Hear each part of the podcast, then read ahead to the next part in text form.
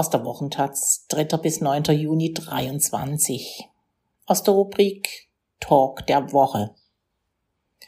Antifa, weil Staatsversagen.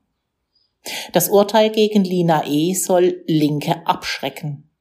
Dabei geht die Gefahr für Demokratie und Menschenleben von Rechtsextremen aus.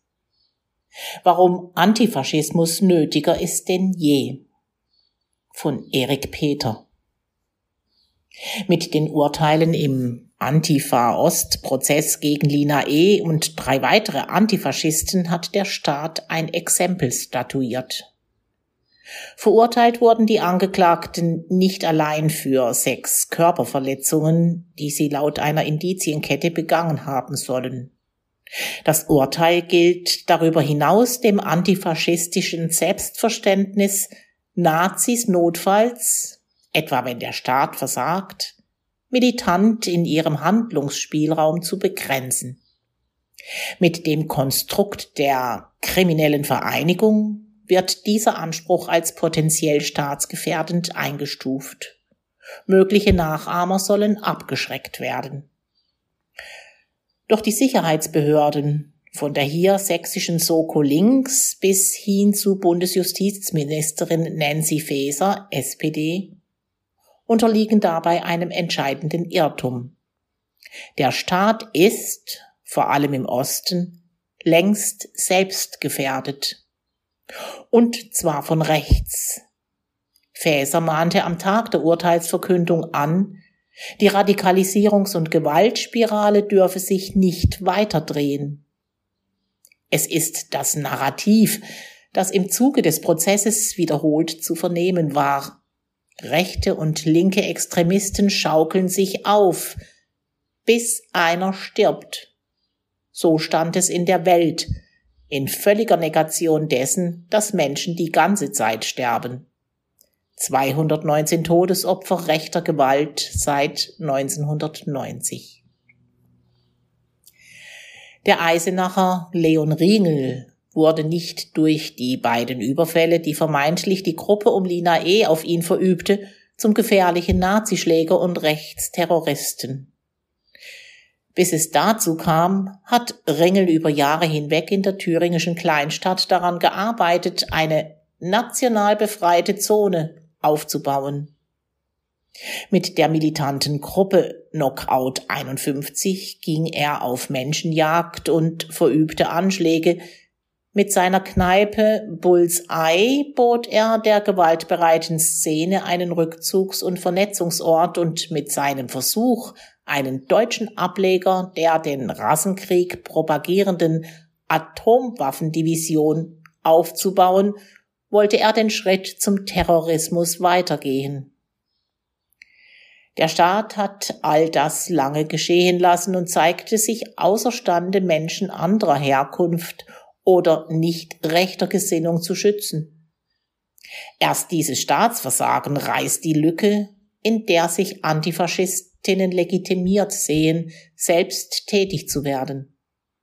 Dabei ist nicht von der Hand zu weisen, ein menschenwürdiges Leben für alle, also auch für Nicht-Deutsche und Nicht-Weiße, für LGBTQ oder Linke ist nur da möglich, wo das rechte Gewaltmonopol gebrochen ist. Vielfach haben sich Linke in den 1990er Jahren Räume erst erkämpfen müssen, die heute allgemeine Wohlfühloasen sind. Antifa heißt für viele Menschen vor allem Sicherheit. Es ist das Motiv, angstfreie Räume zu schaffen, die man Antifaschistinnen, die Gewalt auch mit Gegengewalt begegnen, zugute halten muss. Strafmildern aber wirkt sich das hehre Ziel für sie nicht aus, im Gegenteil. Der Verfolgungseifer gegen links ist groß, gerade in Sachsen, wo die CDU seit 1990 Regierungschef und Innenminister stellt. Wer immer sich hier öffentlichkeitswirksam gegen rechts positionierte, vom Pfarrer Lothar König und dem Bündnis Dresden Nazifrei bis hin zu Fußballfans von Chemie Leipzig, wurde mit dem Verdacht der Bildung einer kriminellen Vereinigung überzogen. vielen im Freistaat, der in Richtung eines rechtsextremen Failed State abzurutschen droht, gelten Linke als die größte Gefahr. Zwar werden anders als in den 1990er Jahren inzwischen auch Nazis mitunter hart bestraft, so etwa die Gruppe Freital, doch die Beispiele der Nachlässigkeit, nicht nur in Sachsen, sind zahlreich. Das Aufarbeiten des Nazi-Angriffs auf den linksalternativen Leipziger Stadtteil Konnewitz wurde ewig verschleppt. Die Angreifer kamen glimpflich davon. NSU-Helfer André Eminger, Helfer für zehn Morde also, erhielt mit zweieinhalb Jahren Haft eine geringere Strafe als der Lina E-Helfer Jonathan M. Und zwei Neonazis, die im thüringischen Fretterode zwei Journalisten lebensgefährlich attackierten, kamen mit einem Jahr auf Bewährung und 200 Sozialstunden davon. Das milde Urteil begründete der Richter damit, dass sie ihre Opfer nicht als Journalisten erkannt, sondern für Linke gehalten hatten. Während viele wegschauen, ist die AfD im Osten zur mittlerweile flächendeckend stärksten Kraft aufgestiegen. Der Faschist Björn Höcke könnte in Thüringen im nächsten Jahr die Wahl gewinnen. In diesem Klima breitet sich unter den Kindern der Baseballschlägereltern vielerorts wieder eine rechte Hegemonie aus, in der halbe Klassenverbünde zum Hitlergruß ansetzen, wie jüngst der Brandbrief Brandenburger Lehrerinnen zeigte. Das rechte Gewaltmonopol auf den Straßen vieler, vor allem ländlicher Regionen geht, anders als in den Nachwendejahren, mit einer realen Machtperspektive der extremen Rechten einher, denen von der vermeintlich konservativen Mitte der braune Teppich ausgerollt wird. Organisierte Antifa-Strukturen sind dagegen fundamental in der Krise. Der Generation, die in sich gegen den rechten Terror der 1990er Jahre stellte und jener, die noch 2010, 11 Europas größten Nazi-Aufmarsch in Dresden beendete, ist keine ähnlich starke gefolgt. Politisches Engagement auf der Linken bildet sich heute anders ab. Weniger organisiert, weniger offensiv, mehr auf sich selbst bezogen und häufiger damit zufrieden, die eigenen linken Großstadtinseln zu verteidigen.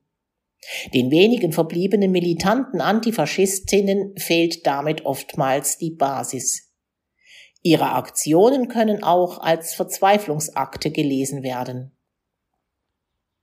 Gleich mit mehreren Verfahren wegen Bildens krimineller Vereinigung ist der Staat den verbliebenen linken Militanten auf den Fersen.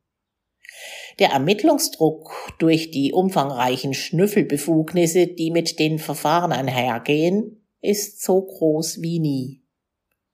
Radikal linke Strukturen werden damit weiter geschwächt zur Freude der Rechten. Zugleich ist der gegen Linke so starke Staat nicht in der Lage, der rechtsextremen Landnahme effektiv entgegenzutreten. Die Zeiten werden wieder härter. Antifaschismus ist notwendiger denn je.